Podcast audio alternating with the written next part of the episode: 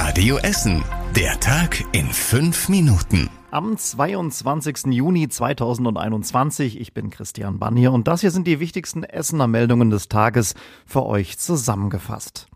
Am Samstag, da wurde die alte A40-Auffahrt in Frillendorf in Richtung Dortmund endgültig gesperrt und seitdem gibt es dort Probleme, die wir uns heute vor Ort angesehen haben. Mehrere Radio Essen-Hörer haben sich bei uns gemeldet, die dort wohnen. Es würden sich regelmäßig große Lastwagen in die engen Straßen einer Wohnsiedlung verirren. Auch an einem Spielplatz kommen die vorbei.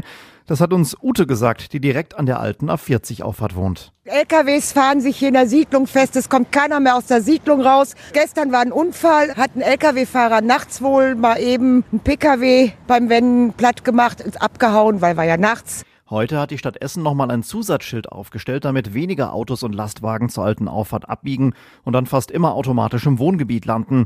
Die Betreiber von Navisystemen wurden auch schon informiert. Wann die Änderung überall aufgespielt ist, kann die Stadt aber nicht sagen. Die alte Frillendorfer A40-Auffahrt am Braunsberg ist jetzt dauerhaft zu an der Schönscheidstraße. Da gibt's aber eine neue Auffahrt. Und damit kommen wir zu einem brutalen Überfall mit ganz, ganz jungen Tätern. Die Essener Polizei sucht jetzt eine Kinder- oder Jugendgang. Am Freitagabend wurden zwei Jugendliche am Borbecker Bahnhof von der Gruppe angesprochen, nach Geld gefragt, bedrängt und verfolgt.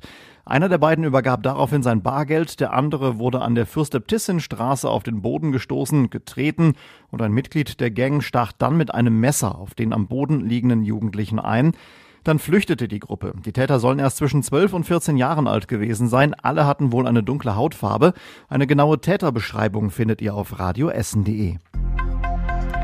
Autofahrer wird es freuen, bis die neuen Blitzer bei uns in Essen tatsächlich auch blitzen, wird es noch einige Zeit dauern. Die neuen Geräte müssen unter anderem noch geeicht werden, hat uns die Stadt Essen auf Nachfrage gesagt. Vor Juli werden die Blitzer nicht scharf geschaltet. An der Ecke Bismarck und Friedrichstraße sowie an der Bernestraße, da sind die alten Rotlichtblitzer ersetzt worden. Stattdessen stehen da seit letzter Woche moderne Blitzersäulen. Sie blitzen nicht nur, wenn jemand bei Rot über die Ampel fährt, sondern auch, wenn jemand zu schnell ist. Die Stadt hat 180.000 Euro für die Blitzer bezahlt. Sie werden pro Jahr allerdings rund das Dreifache einbringen. Das ist der Plan. Am Isenbergplatz im Südviertel gibt es Ärger um den Spielplatz. Kinder und Eltern finden dort immer wieder Scherben und Kippen im Sandkasten, offenbar von Jugendlichen, die sich spät abends auf dem Spielplatz treffen.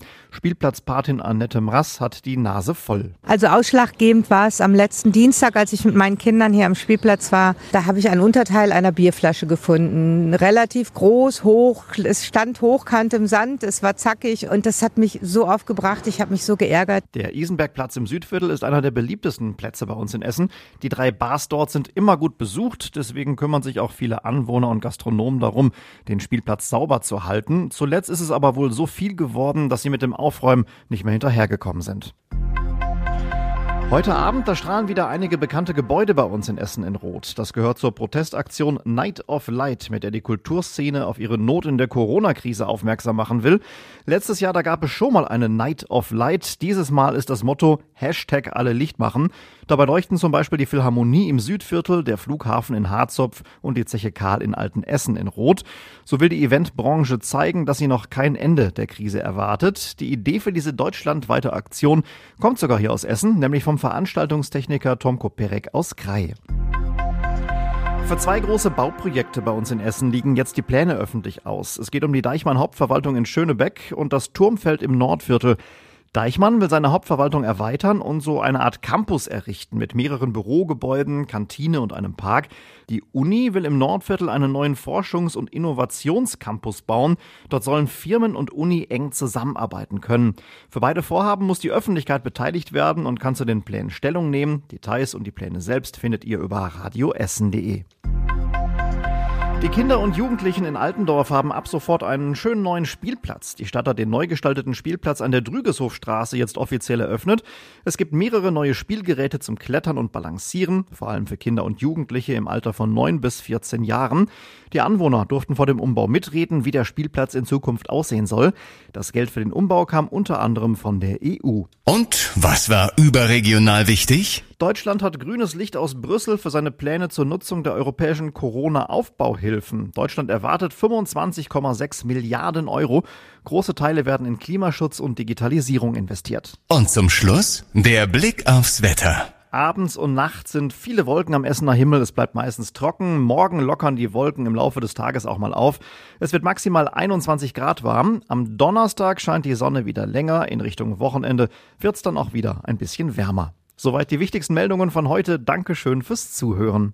Das war der Tag in fünf Minuten. Diesen und alle weiteren Radio Essen Podcasts findet ihr auf radioessen.de und überall da, wo es Podcasts gibt.